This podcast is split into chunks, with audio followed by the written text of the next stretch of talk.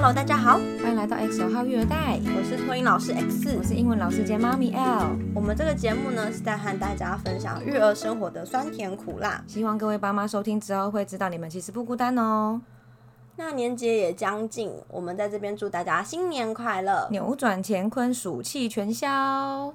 前几天上班的时候遇到一件事情，蛮有感触的。然后我觉得过年期间可能大家都会遇到的一件事情，就是小孩没有打招呼被讲说没有礼貌。我觉得这个还蛮常见的耶。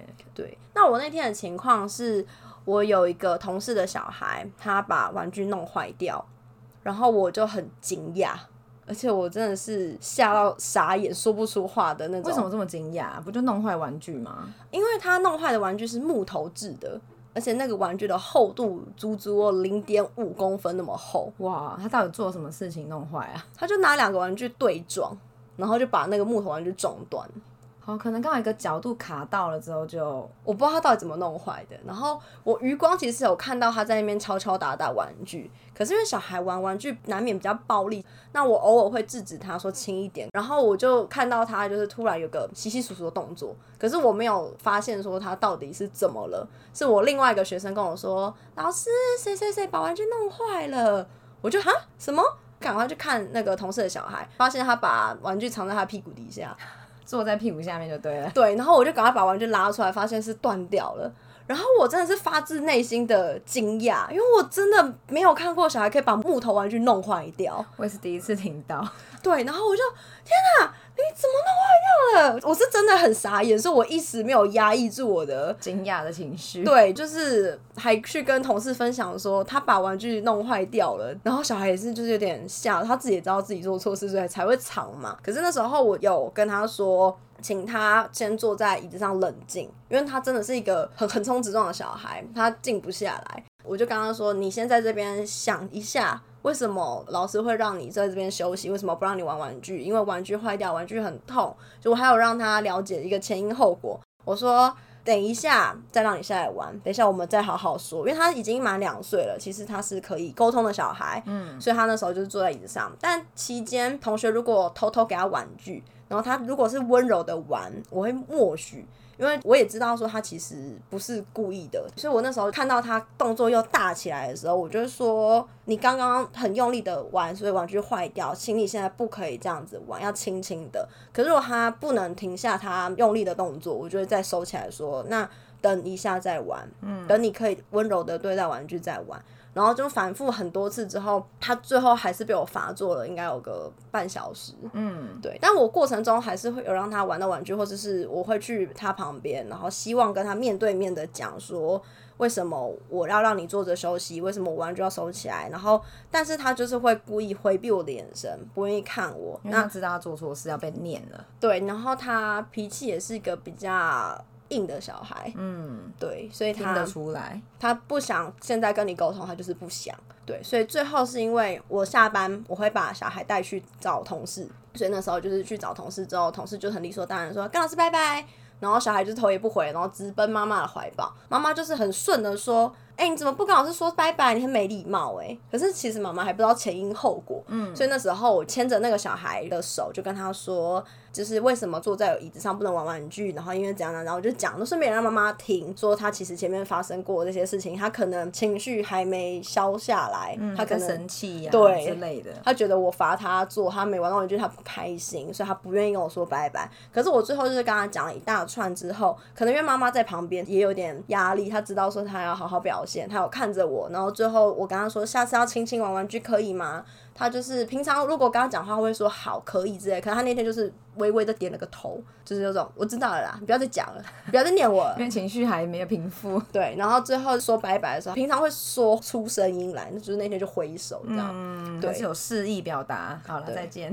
对，然后妈妈后来就是有说，哈，你把玩具弄坏掉，你为什么那么大力？上次要轻一点，就是妈妈就是有再重新的跟他讲了一次道理这样。所以然后我会有感触，是因为其实很多时候家长。还没有理解小孩的情绪，为什么小孩做了这个个决定，就先去怪小孩。嗯嗯，对我不是说他可以因为他生气，然后他就不打招呼这件事情对的，而是说家长要先知道说，啊，你今天怎么没有跟老师打招呼？你怎么了？你发生什么事？嗯，对，应该要先去理解小孩前面的前因，后果是他不打招呼嘛？那你不能因为他不跟你打招呼就说他没礼貌。就是判定他怎么样这样。对，，你可以跟他说。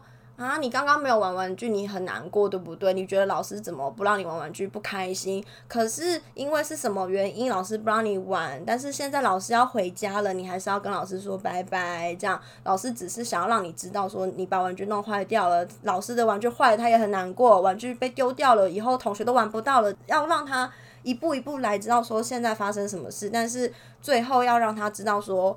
哦，那没关系，我下次要轻一点。然后我现在平静下来之后，我还是可以跟老师说再见。嗯，所以有时候小孩真的有可能会因为自己有情绪啊，所以就不想要打招呼。一定会啊，嗯更何况有些小孩个性本来就比较内向，嗯，那比较内向的小孩还没准备好，他真的就是没办法做到打招呼，尤其是对于陌生人，他很怕生。或者是他真的不知道怎么样做就打招呼，到底要说什么。比如说你跟他讲说嗨，他可能知道说哦，我们平常 hello 会接着我也说一个嗨什么，可是比如说过年会跟你说个新年快乐，嗯，他不常听到这句话，他怎么知道我听了这句话要说什么？所以就是这个部分就要特别教了。对，对。或是爸妈要示范给他看，嗯，或者是说过年会看到很多陌生的亲戚，我怎么知道我要跟这个人说什么？嗯，对啊，小孩不会内建说，我看到人就要说你好。针对打招呼这个部分呢、像我在上课的时候，其实我也是会跟小朋友每一个看到的时候都会说嗨，Good morning 什么的。然后就连说平常上课会有已经习惯性会做打招呼这个动作，已经练习过了。出了教室，他们也不见得会跟我打招呼。有的时候早上一进来，可能还在晃神，对啊刚醒没多久，然后可能看到你，我就是会打招呼嘛。然后小朋友可能看了我一眼，然后转身就进教室就。飘走，对，因为他们可能就算已经在课堂上有练习过很多次，Hi，Good morning，Good morning，谁谁谁就讲名字，但他们不见得会类化成说，只要有人跟你说这句话，你就要说这句话去回应他。对啊我，觉得他们有时候可能还是会觉得说，课堂上的活动是课堂上教室里，可是教室外，他们不见得会做反应。因为他可能会以为说这个 Hi Good Morning 是上课的东西，对，但是也是有小孩很热情的啊、看到我就会说 Good morning，对啊的对，所以我觉得这个一方面看小孩个性，二方面就是真的可能看他当天的状态或情绪。或是认知啦。嗯，对啊，那像我之前有时候去幼儿园的时候啊，其实我都是在托婴中心嘛，所以幼儿园的小孩比较不认识我。嗯，那我也是看到小孩，我都会跟他们打招呼嘛，就是我不管他知不知道我是谁，因为我看到他，我还是会跟他说个拜拜、早安这样。那很多小孩他明明就不知道我是谁，他还是会跟我说你好。嗯那可是也会有小孩因为不知道我是谁，所以他不会有反应。嗯，对啊，那这就是小孩先天性格的差异。有的人他就是他的社交能力很好，到他对于陌生人他也可以给一个回应。可有些小孩就是比较内向，他比较不能跟陌生人打招呼，这些都是正常的，没有说会打招呼的小孩就是有礼貌。嗯那另外一个点是说，小孩如果在没有打招呼的时候被长辈说啊你怎么那么没有礼貌啊，或是用一个负面的形容。其实小孩会因为不管是挫折感，或者是说不他舒服的感觉，不喜欢的感受，不管是生气还是难过，他可能会因为这些负面的情绪，他就更不想做这件事情了。嗯。因为他没有得到成就感啊，他没有成就感，要怎么鼓励他去做这件事情？嗯。对啊，那假设小孩可能不知道没礼貌是什么意思，或是呃没教养，嗯。随便就是可能小孩不懂这个词是什么，可是他从你的表情或是就会知道说这是一个不好的、负面的责骂的话。可能自己被批评了或是什么讲了不好听的话之类的。对他知道你不是开心的，那他也会感化这个情绪。所以有时候小孩真的没有打招呼，就是不管是爸妈还是这个想要跟小孩打招呼的人，长辈也好，就是大家可以平常心一点的看待这件事情。嗯，就是不用强迫他这样子。对，因为像比如说我们家妹妹，她也是，呃，她平常跟比较熟悉的人，她就是会很热情。然后他就是会笑很开心，然后会跳来跳去的跟你打招呼，嗯或者冲过去抱你之类的。可是我遇到是相对比较没那么熟的人，他就会躲在我们的后面。他现在越大之后，就是这个反应又更明显。之前还小的时候还好。像上次有一次我在路上遇到我的国中老师，因为真的是临时遇到的，然后我就很惊喜的跟老师打招呼嘛。对，然后我就跟他说这是妈咪的老师，然后他就是因为不认识，他就躲在后面。嗯，那我们我们老师就是也是弯腰下来跟他挥手啊。那在这个情况下，我就觉得他没有打招呼，其实我也不会强迫他，因为他的反应就是他不知道他是谁。他真的怕生。对，然后他后来说拜拜说，他也是有勉为其难的说拜拜，因为我们有停留讲了几句话嘛，嗯就是寒暄一下。我觉得今天这个情境里面呢、可以给大家参考两个角度，一个是你是小孩的父母。当你要求你的小孩跟别人打招呼，你的小孩没有反应的时候，你也不要强迫你的小孩。那另一个角度就是你是被打招呼的对象，当这个小孩对你没有任何反应啊，或是没有任何的表达的时候，你也不要心里面去觉得说他怎么样。或是爸妈没教好，对，因为有可能是这个小孩的个性的关系。他真的没准备好，他真的不认识你，嗯，所以像大人也会啊，有些人到陌生的场合，他也会比较害羞紧张，嗯大人都会这样子了，更何况是小孩。嗯像我印象很深刻是，算我有记忆以来我没有被讲过没礼貌，嗯，但是我很深刻的是，我会叫错长辈们的称呼。因为我们家亲戚太多了。对我如果不知道他是谁，或是我不知道我要叫他什么的时候，我就会跟着我旁边的那个人叫。对，比如说我可能就是学 L，那如果 L 不在，我就是学其他的堂兄弟姐妹，所以就会发生说，比如说我的堂姐叫这个人阿姐，然后结果我也跟着学，可是其实我要叫他阿伯北，啊、所以那时候我比较常遇到是长辈会在旁边笑说：“哎呀，不对啦，你叫错了。”可是因为他们的那种是开心在笑的，不到嘲笑，可是也不是责备，所以我那时候就没有对于打招呼这么抗拒，我就是一样继续学。那我知道我学错了，我就会紧紧的跟着 L，因为跟着他喊就没错。对，可是我觉得这个真的称谓，有时候我们自己也搞不太清楚哎、太多了。对，，然后像比如说我们妹妹也是啊，现在就正在想说，如果遇到谁要怎么喊。然后像我们可能小时候听过有一些什么金箔啊、背弓啊、接公这种听起来很熟的，我们就觉得喊起来很顺。对，可是对我们家妹妹来说，她可能要喊一个平常我们称呼阿姆的人，对她要叫什么？然后我就想了很久，我说阿金是叫金箔，但是阿姆就叫嗯伯吧。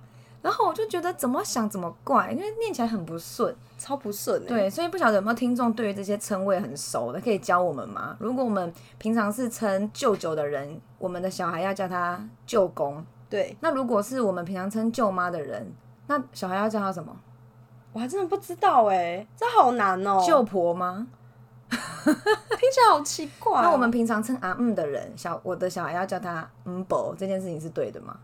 欢迎大家留言给我们。对，如果如果很清楚的话，可以告诉我们嘛？我们需要长一下知识。台语跟中文都告诉我哦，们。对，而且我们平常就是有时候称呼我们是讲台语的，可是我们中文真的有这么多称呼吗？换成中文可能会觉得很陌生。对，因为我们我们所谓的阿伯就是伯父嘛，阿姆就是伯母嘛，对啊，那阿姐就是叔叔，阿静就是婶婶，然后舅舅是叫做就是舅阿姑，阿姑，然后舅妈是阿金。啊对，所以、所以哇，这真的是很难。你看，连我们都可能搞不太清楚，我们在讲之前都要想一下了。更何况是小孩。，对，我们还要教小孩怎么叫、哎，而且我们刚刚在对谈的过程中，我们才发现一件事情是，因为我们爸爸那边没有姐妹，全部都是兄弟。所以我们就很理所当然的觉得说，爸爸那边跟我们同辈的人就是堂兄弟姐妹们。对。可是其实不是，如果爸爸今天有姐妹的话，他的姐妹的小孩，我们就会变成表兄弟表兄弟姐姐妹，因为是不同姓氏的。对，对，而且其实这件事情我也是在学生已经很大了的某一年，我才突然间发现这件事情。对，所以我觉得我们的称呼真的是，你要说它是一门学问吗？对啊好，像是哎、因为真的不常用到，不会知道说要怎么使用跟怎么。对对啊，真的，那像是小孩子那么小的情况下，他一定更难理解说什么伯伯伯母是什么意思。对对啊，所以有时候教小孩去认识这些人的时候，要转换成小孩听得懂的语言。可能要换句话说了。对，像舅舅就是说妈妈的哥哥或妈妈的弟弟，嗯就至少他知道妈妈、哥哥、弟弟。他可能才有办法理解。想到说哦，这个是跟妈妈有关系的人，那你真的不知道要称呼他什么，就就说要说你好好了啦。对啊，像有时候可能会跟就是爸妈的朋友、同事碰到面的时候，对啊，你就是小孩也很难理解说同事是什么东西，对他就更难亲近这个人，跟他好好的互动。而且还有一些人打招呼的方式会让人不舒服的。我还记得小时候就是妈妈的老板娘哦，曾经有一个老板娘，她打招呼是会在你脸上亲的。哦，我在想，我是不是从小就不喜欢跟人家有肢体碰触，你知道吗？就算同性别的，我也不喜欢，因为我还记得，就他可能会亲我的脸，然后我就会想要偷偷抹掉，因为可能会有口水，或是他擦口红会在脸上留下印子啊。所以你看。像这种不舒服的，你会要要怎么让人觉得喜欢跟你打招呼？我觉得还有一种是什么，很喜欢捏小孩脸颊。嗯，对啊，这大家也很常有哎、好可爱哟、捏捏两下。哦，那个嘴边肉什么的，丢丢丢丢丢 Q 对，弹然后就的，抖下巴，咕叽咕叽咕叽这种，对啊，所以其实有时候是忍不住，可是小孩其实不喜欢，但是他不知道怎么告诉你。可能就是大人要协助，那要怎么协助呢？因为年节将近，我相信很多爸妈可能即将会遇到这个困扰。那首先就是要事先预告小孩接下来会发生什么事，比如说过年你们会去哪边拜年，会看到谁，有多少人，就让他知道说他要换到一个他陌生的环境，然后他会面临到很多人吵闹的场景。要先让他知道他即将会进入这个环境，你要事先给他心理准备，让他准备好，他才不会一到那个环境被吓傻。嗯，对，那第二个就是，如果说今天要打招呼，不管是你想带你的小孩去，还是对方直接就到眼前来，要主动的介绍这个人，不管是爸妈帮小孩介绍，还是要打招呼的人自己介绍。他可以说：“你好，我是你妈妈的谁谁谁。”那个人可以可能蹲下来跟小孩眼睛平视啊，或者是妈妈就是主动说：“诶，这个是妈妈的弟弟，你可以叫他舅舅。”那就是慢慢引导他，让小孩对这个人不要这么的陌生害怕，因为小孩碰到陌生人的第一个反应一定是紧张。可能会躲在爸妈后面呐、啊。对，尤其是如果真的是不常看到，甚至一眼都没见过的人的话，他这一生没看过。而且更何况小孩年纪很小，你怎么知道他的记忆从什么时候开始有的？对对啊，所以不要觉得说他曾经看过，他就不会怕这个人。我还记得，就是曾经有过，比如说堂哥看着我跟我说：“哦，现在长这么大了哦，哎、你小时候我抱过你，你记得吗？”我心里偶尔想说，谁记得啊？真的是谁记得哎、因为小的时候这么多事情都忘了，好不好？真的。对啊，所以就是要让小孩知道说，他可以好好的观察这个人，他有时间跟这个人慢慢的建立互动，那个距离不要马上拉近。那第三个就是他要熟悉这个环境。如果说今天这个情况是你们到一个小孩没去过的地方过年。那他一定会很陌生、很害怕嘛，完全不认识的环境，小孩到一个新的地方，一定都是先观察。嗯，那一开始打招呼可能做不到，他没办法说你好。可是如果他越来越熟悉这个环境，最后他要说拜拜的时候，他可能会比较愿意说，嗯，因为他已经适应这个地方了，他已经对这个地方没那么有警戒心了。所以如果一开始小孩没办法说你好的时候，你可以试的说，那我们今天只要离开了，你愿意跟大家说拜拜吗？也许他会比较愿意说，嗯，还有一个就是可以示范给小孩看，以身作则，教小朋友怎么说。比如说听到新年快乐，爸爸妈妈会回恭喜发财。那久而久之，小孩会想说，诶，爸爸妈妈讲恭喜发财，我也可以跟着说恭喜发财耶。他就会知道说可以回这句话。嗯，那假设说刚刚提到的预告啊，这些都已经做足了，最后小孩是不愿意开口的话，其实就先不要勉强他，因为有可能他心理准备的时间需要再更长一点。如果你越逼他，他可能会越退缩，越不愿意做这件事情。嗯，打招呼真的是一件看似日常，但是对小小孩来说是一个挑战呢。所以小孩今天如果没有打招呼，不是他没有礼貌，而是他需要有更多时间，他才能把这件事情做好。要记得尊重小孩的意愿，不要评断或是用负面的言语去说他，可能会造成反效果。嗯，以上就是我们这一集节目内容，喜欢的话欢迎订阅及分享，也可以到 Instagram 跟 Facebook 来找我们聊天哦。谢谢大家，新年快乐，新年快乐，拜拜拜拜